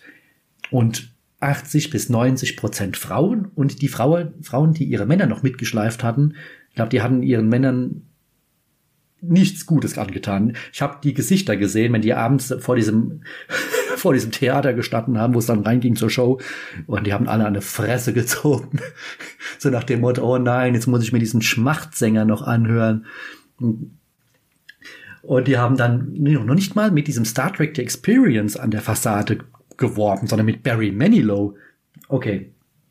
Wir sind dann vorgefahren, ich raus, natürlich noch nicht so die große weite Welt gesehen. Und mir wurde dann direkt der Koffer von irgendeinem so Bellboy abgenommen und ich war das gar nicht gewöhnt. Und wurde dann auch direkt gleich in den Eingangsbereich geführt und zur Rezeption, dass ich mich da anmelde. Und habe natürlich schon hinten im Eck diesen riesengroßen Eingang gesehen, Star Trek The Experience und dachte mir, oh geil. Man, das war so wie als wenn man im Film irgendwie sieht, wenn der Held irgendwo auf so eine ja, auf so eine, auf so ein Tor oder irgendwas zukommt und das dann so, so, erscheint mit so einer Aura, so, so, und es leuchtet so außen rum. So kam ich mir damals vor, oh, geil. Star Trek, The Experience, ich bin endlich angekommen. Ja, der erste Tag verlief dann bei mir nicht so spektakulär, denn mich hat diese Hitze so dermaßen aus den Schuhen gehauen. Aus einem ganz einfachen Grund, denn nämlich die Hotels in Las Vegas sind alle so runtergekühlt, wenn du da draußen von 43 Grad Hitze dann in diese Halle reinläufst, beziehungsweise ins Hotel reinläufst, hörst du erstmal im Hintergrund dieses Blim, Blim, Blim, Blim, Blim, Blim, Blim aus dem Casino. Und dann Leute jubeln, schreien, Musik läuft, Halligalli, Drecksau-Party, wie ich schon sagte, egal zu welcher Uhrzeit in Las Vegas, immer Party. Und dann 16 Grad, gefühlte 16 Grad in diesem Raum. Und ich dachte mir, oh nein, das ist ja genau das Gegenteil jetzt. Und ich hatte wirklich einen Tag gedauert. Es hat wirklich einen Tag gedauert, um mich mal zu akklimatisieren. Und es hat noch einen Tag länger gedauert, bis ich dann so weit war, dass ich gesagt habe, okay, jetzt gehe ich zur Star Trek Experience rein. Noch kurz zum Hotel. Das Hotel, das gibt es seit 1969. Damals der International Hotel, danach das Las Vegas Hilton Hotel and Casino und wie gesagt jetzt Westgate. Elvis Presley hatte damals dort 837 Auftritte. Ja, und Barry Manilow, wie gesagt, der hatte auch jahrelang dort eine feste Show und da war jeden Abend ausverkauft. Und natürlich dann die Star Trek The Experience. Jetzt muss ich ein bisschen weiter in die Vergangenheit gehen. Und zwar habe ich mal recherchiert, wie es eigentlich zu dieser Star Trek The Experience kam. Weil die hätte man ja auch zum Beispiel in Hollywood ja eigentlich machen können. Und dazu hätte man nicht in Las Vegas dies machen müssen. Aber das hat einen Grund gehabt. Und zwar 1992 hatten die Macher von Star Trek, ich weiß nicht genau, wer das war, das konnte ich leider nicht erörtern, aber, beziehungsweise herausfinden, aber ich konnte eine gute kleine Doku darüber sehen. Und zwar Paramount ja, Ausführende hatten die Idee gehabt, 1992 am Ende des Trips, also am Ende des Las Vegas Boulevard, eine Enterprise nachzubauen, die so groß ist, dass wenn man sie senkrecht aufstellen würde, so hoch wie das Empire State Building wäre. Das war wirklich, diese Doku könnt ihr bei YouTube mal nachschauen, die findet ihr, verlinke sie auch in den Show Notes gerne, könnt ihr mal nachschauen, was die davor hatten. Und hätte das Ganze hätte damals 150 Millionen Dollar gekostet und irgendeiner der oberen Herren hat dann ganz zum Schluss kalte Füße bekommen und hat gesagt, nee, das ist mir zu viel Verantwortung, das ist mir zu viel Risiko. Da wären Shows reingekommen, da wären auch Aufzüge drin gewesen, wie bei Enterprise. Frag mich nicht, wie sie es umgesetzt hätten. Die hätten Restaurants reingebaut. Vielleicht hätten sie sogar ein paar Zimmer reingemacht, ein kleines Hotel, irgendwas. Frag mich nicht. Ihr seht in dieser Doku, seht ihr diese Entwürfe. Und das Ding hätte 150 Millionen Dollar gekostet und dann haben die den Schwanz eingezogen und haben gesagt, nee, das ist uns zu viel Risiko. Wir haben Angst, dass dieses Projekt scheitert. Wir machen es nicht. Dann hat man natürlich ja angefangen, eine Alternative aber zu suchen, denn man wollte Star Trek war ja damals mit der Next Generation und auch später mit Deep Space Nine ganz weit oben. Und man wollte natürlich da alles abgrasen, was man abgrasen kann, natürlich finanziell gesehen. Und so hat man dann irgendwann angefangen, in Las Vegas sich umzuschauen in den Hotels. Und so hat das Hilton Hotel, hatte gerade damals den Platz dazu. Und dann haben die gesagt, okay, wir machen da diese Star Trek The Experience rein. Und zwar war das direkt nach dem Eingangsbereich, kann ich mir genau dran erinnern, wenn ihr durch die Haupthalle beim Hilton durch seid, links nach hinten durch. Und da war da schon ein riesengroßer Eingang, da hat immer so ein großer Klingone vorne dran gestanden. Jeden Tag hat dieser Mann da vorne dran gestanden und hat die Leute auf Klingonisch und entsprechend nett als Klingone ja, begrüßt. War ganz witzig. Habe ich auch irgendwo noch ein Foto von dem guten Mann. Es gab dann in dieser äh, Star Trek The Experience gab es damals zwei Live-Shows. Einmal gab es die Borg Invasion und die Klingon Encounter Show. Und danach hatte ich gedacht, mache ich noch eine geführte Tour hinter die Kulissen esse dann noch was in der, in der Quarks Bar und nehme das Museum natürlich mit. Ich kann euch schon mal gleich eins sagen, ich bin da ein paar hundert Dollar losgeworden. Nicht nur an Eintrittsgelder, sondern ich habe auch einiges dort gelassen, habe auch einiges also dort gekauft an Souvenirs und so weiter. Und das war nicht gerade billig. Also ich grob überschlagen, mindestens 500 Dollar bin ich an dem Tag losgeworden. Aber das war mir egal, das hat, das war Urlaub. Das war, und ich bin auch so eingestellt, wenn ich mir das leisten kann, leiste ich mir das. Denn man lebt erstens mal nur einmal und damals dachte ich, ich bin ja nur einmal in Las Vegas und dann muss ich das mitnehmen. Gut, dass ich dann noch fünfmal nach Las Vegas geflogen bin, Das ist eine andere Geschichte, aber es war einfach für mich klar, dass ich eigentlich nicht, nicht mehr dahin komme, deswegen gebe ich schon ein bisschen mehr Geld aus. Ich würde sagen, fangen wir doch einfach mal so mit der Borg Invasion an gibt es auch ein schönes Video dazu bei YouTube zu beiden Shows, auch zu Klingon Encounter. Ich werde nicht die ganzen Shows jetzt erzählen von A bis Z. Das wird zu viel und das wird in den Rahmen sprengen. Schaut es euch an. Es sind wirklich schöne Videos, sind natürlich nicht mehr die besten Qualität. Ist nicht mehr die beste Qualität, weil es ja damals in den 90ern beziehungsweise bis 2011 äh, war die Show ja in Las Vegas gewesen.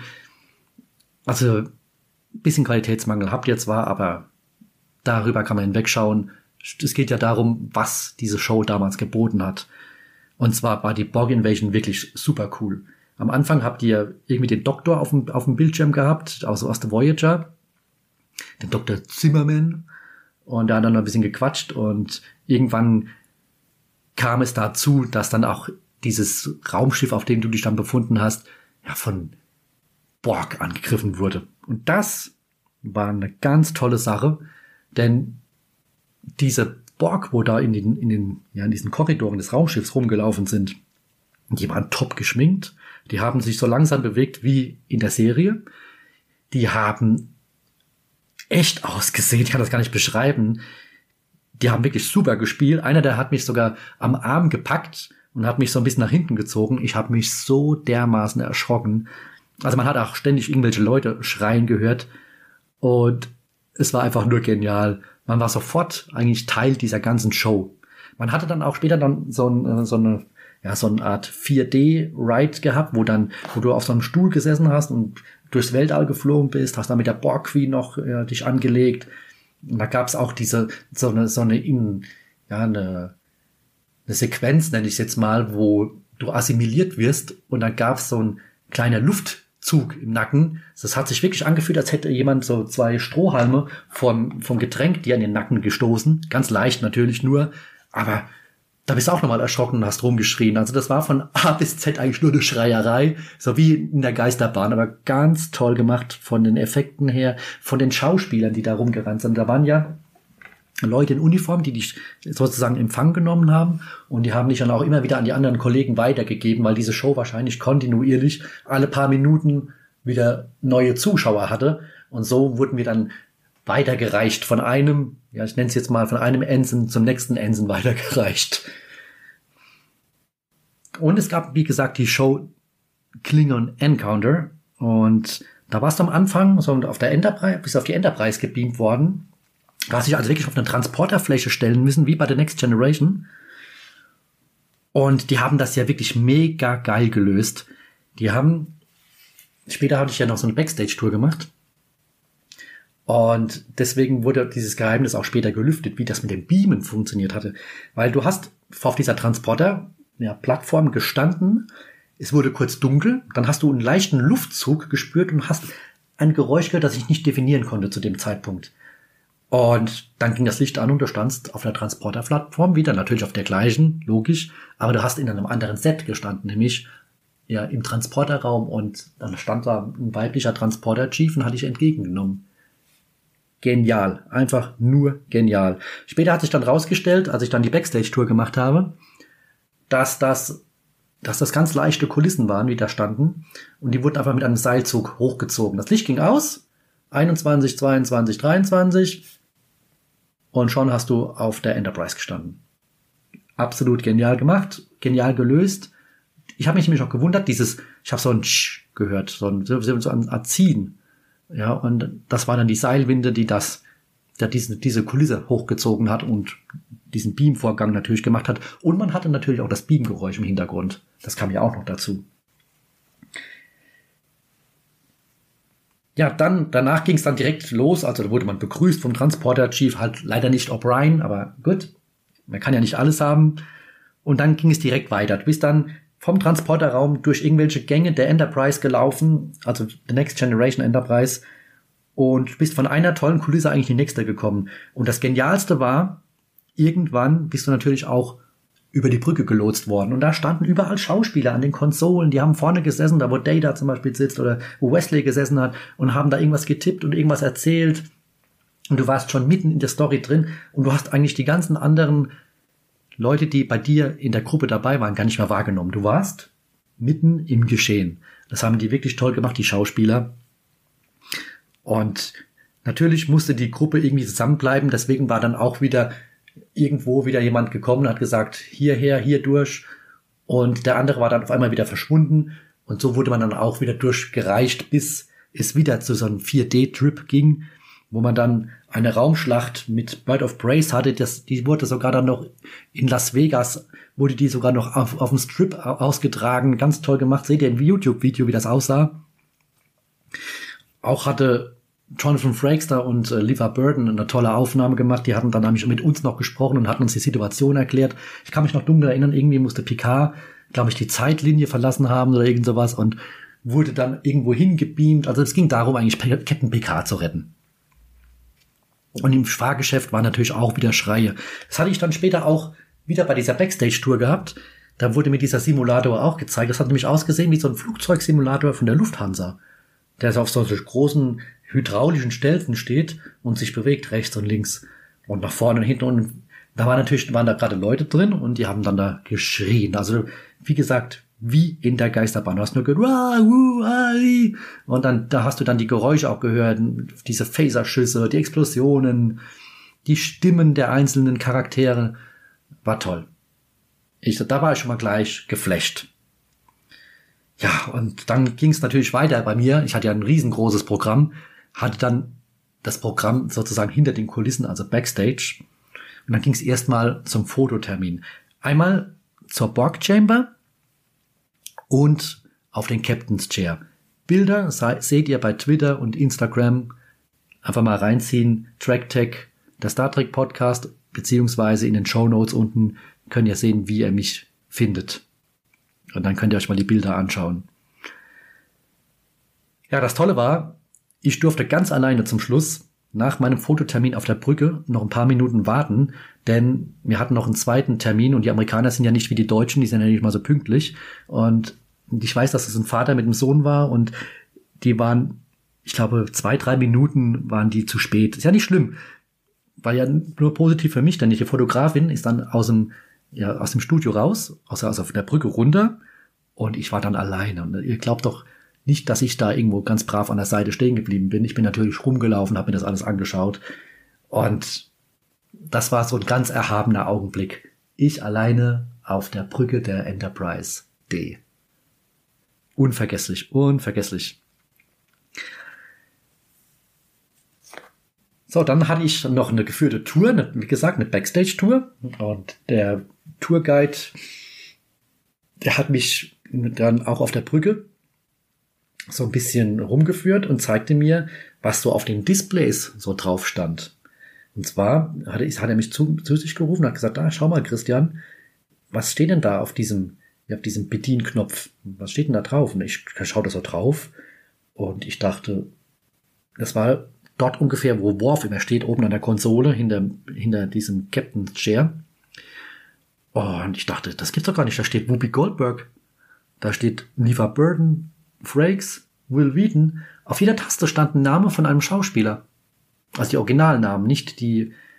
Und das hat sich doch weiter fortgesetzt. Überall im Raumschiff waren auf diesen Bedienfeldern, ja, sag ich mal, eine Zahl. Ich weiß gar nicht, was die Zahl bedeutet hat, keine Ahnung, das hätte ich mal damals fragen sollen oder ich habe es vergessen vielleicht auch. Und der Name des Schauspielers. Da hat auch irgendwo war William Shatner und so weiter. Also über Produzenten haben sich da verewigt.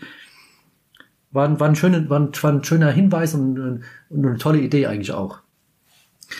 Natürlich wurden mir dann auch Requisiten gezeigt. Mir wurden die Räume gezeigt, die von den Schauspielern, die da vor Ort bei der Star Trek The Experience natürlich auch mitgemacht haben.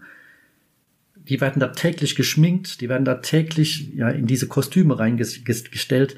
Die, viele von denen sind schon morgens um vier, fünf gekommen, weil es mehr, mehrere Stunden gedauert hat, die zu schminken. Und wenn ich mir dann vorstelle, dass die dann eine Show nach der anderen mitmachen. So, so ein, ich weiß ja nicht, wie das in den USA ist mit dem Arbeitszeitgesetz, aber wenn ich mir vorstelle, das machen die vielleicht dann bis nachmittags. Hut ab, Hut ab, wirklich ganz toll. Und das hatte man die ganzen Outfits konnte man sehen. Man konnte sehen, ja, auch, äh, die haben dann auch gezeigt gehabt, da war dann eine andere Crew da, gerade eben da gewesen, die dann auch geschminkt wurde. Also Klingonen, es wurden Ferengi geschminkt. Also ein Aufgebot, riesengroß. Ja, und dann irgendwann hatte ich natürlich auch mal Hunger und bin natürlich dann nach dieser Backstage-Tour in Quarks Bar rein. Und wie es in Las Vegas halt immer so ist, so typisch, erstens mal alles ganz groß und natürlich ein Buffet. Und alles, was so der Amerikaner gerne isst, also Chicken Wings, Nuggets, ja, Pizza, äh, Macaroni mit Cheese und also alles schön, natürlich ungesund, aber lecker natürlich. Dann wieder so typisch auch für, dies, für dieses Las Vegas Feeling. Du hast dann auch an der Wand hinten in Quarks Bar Vitrinen gehabt ohne Ende mit Ausstellungsstücken, Requisiten, ja, mit Fotos, wo Autogramme der Stars drauf waren. Man hat sich eigentlich stundenlang da aufhalten können, denn du hättest dich, hättest dich wirklich satt sehen, hättest dich eigentlich gar nicht satt sehen können. Das ist unmöglich. Also für mich als großer Star Trek Fan eigentlich ganz unmöglich, mich da satt sehen zu können, sondern ich habe auch sehr, sehr viele Fotos gemacht. Mir wurde dann später auch gesagt, es ist eigentlich nicht so erwünscht gewesen, dass, ich, dass man da Fotos macht, aber okay, gut. Das wusste ich zu dem Zeitpunkt nicht. Und äh, war hellauf begeistert, auch im Museum natürlich. Das Museum an sich war, ja, ich sag mal so Infotainment. Du hast eigentlich schon Dinge, also ich habe schon Dinge dort gesehen, die hätte ich auch aus Büchern mir rauslesen können und die habe ich auch bestimmt beim ein oder anderen Star Trek Buch auch bestimmt schon erfahren. Also eine Timeline gab's da, ja, wo der Delta Quadrant ist und so weiter und so fort, wer dort lebt, was ein Klasse M Planet ist und so weiter. Also die verschiedenen Raumschifftypen, die, die Kapitäne, die Crew, ja, Infotainment eben. Also es war jetzt nicht, es war für mich jetzt keine Offenbarung, aber war natürlich schon für mich auch ganz toll, ich bin nämlich dort geblieben bis zum Schluss, bis die zugemacht haben, irgendwann abends, weiß ich schon gar nicht mehr. Also ich habe mich sehr, sehr lange dort aufgehalten und habe natürlich auch gut gegessen. Apropos Essen. Ich liebe ja die Buffets in Las Vegas und sollte einer von euch mal dorthin fliegen, kann ich euch eins auf jeden Fall empfehlen. Und zwar ist es nicht gerade billig, das stimmt, aber von der Qualität her ist es hervorragend. Und zwar im Win Las Vegas abends ins Buffet gehen. Kostet, ja, so 50, 60 Dollar pro Person wird es schon kosten, aber glaubt's mir, das Essen ist dort der Hammer. Qualitativ hochwertig, natürlich Buffet, das heißt, ihr könnt so viel essen, wie ihr wollt. Ihr habt eine riesen Auswahl, aber ihr habt dort auch Essen, das ihr in anderen Buffets einfach nicht bekommt. Und das ist das Besondere an diesem Buffet. Aber jetzt schweife ich ab vom Buffet, geht's mal wieder zurück zur Star Trek The Experience. Ich war dann in dieser Zeit noch mehrmals da drin. Also ich habe immer die Rides mehrmals mitgemacht. Ich hab, bin auch in Quarks Bar wieder rein, habe dort gegessen und getrunken und hatte dann wirklich tolle Zeiten, habe da auch ganz nette Menschen kennengelernt. Die waren ganz fasziniert, auch dass jemand aus Deutschland, anscheinend kommt das nicht so oft vor, ja, dort, dort Urlaub macht und wegen der Star Trek Experience nach Las Vegas kommt. Aber okay. Ja, dann war ich 2008 und 2009 nochmal in Las Vegas. Und ich weiß es nicht mehr genau, ob das 2009 schon war, dass dort schon zurückgebaut wurde, denn 2011 wurde die Star Trek The Experience definitiv und offiziell geschlossen, da die damalige Betreiberlizenz ausgelaufen ist und nicht mehr erneuert wurde. Das heißt also, dieser Betreiber, die, ich weiß nicht, wer das genau betrieben hat, hat dann von Paramount irgendwie die Lizenz entzogen bekommen und, und CBS hat da auch noch irgendwie drin gesteckt. Und die Lizenz war auf jeden Fall weg und es durfte dann nicht mehr weiter betrieben werden und wurde dann leider geschlossen, obwohl es eigentlich sehr erfolgreich war und immer viel los war. Ja, was kann man in Las Vegas erleben? Ja, was so ähnlich ist. Also wenn ihr jetzt in Las Vegas seid und wollt sowas ähnliches wie Star Trek The Experience erleben, empfehle ich euch das Treasure Island Hotel. Das ist das Hotel mit dem Piratenschiff vorne dran, wo es auch früher immer diese Show gab, die alle, was weiß ich, sag jetzt mal jede Stunde da, da stattgefunden hat, so wie der Vulkanausbruch am Mirage Hotel oder wie alle halbe Stunde am Bellagio Hotel die Fontänen. So hat man auch dort, hat die so eine Piratenshow gehabt, die man dann aber irgendwann eingestellt hatte. dort gibt es eine Marvel Avenger Station. Ich bin nicht so dieser Marvel-Fan, aber mein Mann und deswegen sind wir rein und wir hatten dort auch eine ganz tolle Zeit. Natürlich haben wir auch Fotos dort gemacht. Ja, wir haben dann so Masken angehabt, Schilder angehabt. Er war Iron Man, ich war Captain America und es war eine tolle interaktive Show auch, auch mit, mit der jemand, der uns da durchgeführt hat. Und du hast dann auch die ganzen Kostüme gesehen, das Motorrad äh, von Captain America, auch den Hammer, den äh,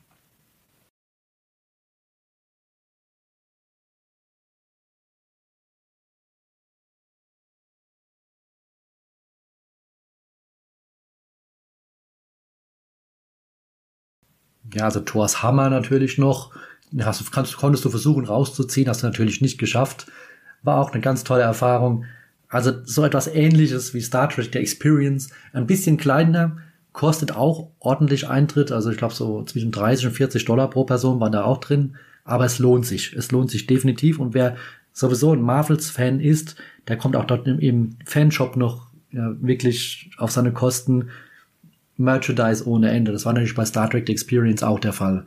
Das hatte ich dann auch noch ordentlich zugeschlagen. Mir hatte mir eine, einige Bücher ja in Englisch damals äh, geholt, hatte mir T-Shirts geholt und ähm, einen Kommunikator kann ich mich noch erinnern, hatte ich mir gekauft und noch so ein paar Kleinigkeiten. Ja, in Las Vegas erlebt man auch immer etwas. Ich möchte jetzt hier keine Werbung für Las Vegas machen, aber diese Stadt hat, wie ich ja vorhin schon sagte, hat es mir angetan. Und ich möchte noch so eine kleine Anekdote erzählen, die ich in Las Vegas erlebt habe, denn sie war so toll und hat, war auch so bereichernd, dass ich einfach sagen muss, das teile ich sehr, sehr gerne mit euch, denn ich hatte das Glück in Las Vegas in unserem letzten Urlaub, also 2019, muss jetzt kann man nach, nachrechnen, ja, das war 2019 richtig, da hatte ich einen Prominenten ganz für mich alleine gehabt. Und zwar niemanden Geringeres als der Siggi von Siegfried und Roy. Ich muss euch mal erzählen, wie das zustande kam. Und zwar mein Mann und ich, wir waren über meinen Geburtstag nach Las Vegas geflogen, also im November. Und Las Vegas kann auch sehr kalt werden. Das ist, soll man gar nicht unterschätzen. Und mein Mann hat dann zu mir gesagt, ihm geht's heute nicht gut und er fühlt sich nicht wohl und er will im Hotel bleiben. Und ich dachte mir, oh je, ich bin in Las Vegas und ich möchte was unternehmen. Habe ich gesagt, du pass auf, macht's dir was aus, wenn ich gehe? Und dann sagt er natürlich nicht. Also hätte auch niemals Nein gesagt.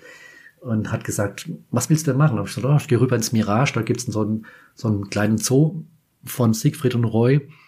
Und da schaue ich mir ein bisschen die Tiere an und die Delfine und die Tiger und dann komme ich wieder zurück. Ja, und dann hatte ich den magischsten Moment eigentlich, einer meiner, einer der magischsten Momenten in meinem Leben. Und zwar könnt ihr auch auf ja, meinen Social Media Kanälen die Bilder euch anschauen. Ich bin dann in dieses Habitat rein und am Anfang hast du so eine Delfinshow. Die werden, muss ich gleich dazu sagen, artgerecht gehalten, so weit wie möglich. Also natürlich können die jetzt nicht das offene Meer rausschwimmen oder sonst irgendwas, aber die Becken sind extrem groß. Sie haben wirklich sehr viel Platz und es ist ständig jemand am Becken vom Personal, der sich auch um diese Tiere kümmert und der die Tiere auch beschäftigt. Und habe hab ich mir das so ein bisschen angeschaut. Da war dann auch so ein, ich nenne es jetzt mal ein Baby Delfin und da war natürlich die Sensation überhaupt, denn der Kleine, der hat schon Runden geschwommen ohne Ende. Der war so quirlig und da hat die Leute auch regelrecht schon unterhalten. Und war da bestimmt eine halbe Stunde, äh, habe ich mir das angeschaut. Und dann ich, okay, jetzt gehe ich mal rüber zu den Tigern. Und da laufe ich da so. Es war Sonntag, Mittag und es war nicht viel los. Und dann dachte ich mit dem Mann da vorne, den kennst du doch. Dann war das der Siggi. Und ich bin ihm entgegengelaufen und habe mir gedacht, ach, ich sag jetzt einfach mal guten Tag, weil er ist ja ein Deutscher. Ich sag guten Tag. Und er so, na, ist, noch, ist es noch morgen? Guten Morgen, macht er zu mir so. Das hätte ich mir doch gleich denken können, dass Sie Deutscher sind, macht er zu mir. und da habe ich zu ihm gesagt, warum sieht man mir das an? Dann sagte er so ganz trocken, ja, das sieht man Ihnen an.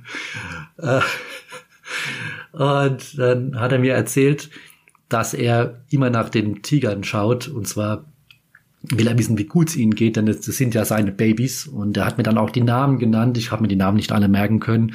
Es waren aber so typische Tigernamen. Ich glaube, einer hieß sogar, glaube ich, Simba. Und äh, war auf jeden Fall eine Gaudi. Und dann hat er mich auch noch gefragt, wo kommst du denn her aus Deutschland? Und dann habe ich dann gesagt, ja, ich komme aus Rheinland-Pfalz. Ja, wo genau? Und dann habe ich gesagt, aus Kaiserslautern. Und dann hat er wieder so ganz trocken gesagt, ja, da bin ich auch mal in den 70er Jahren mit dem Auto dran vorbeigefahren. Ach ja.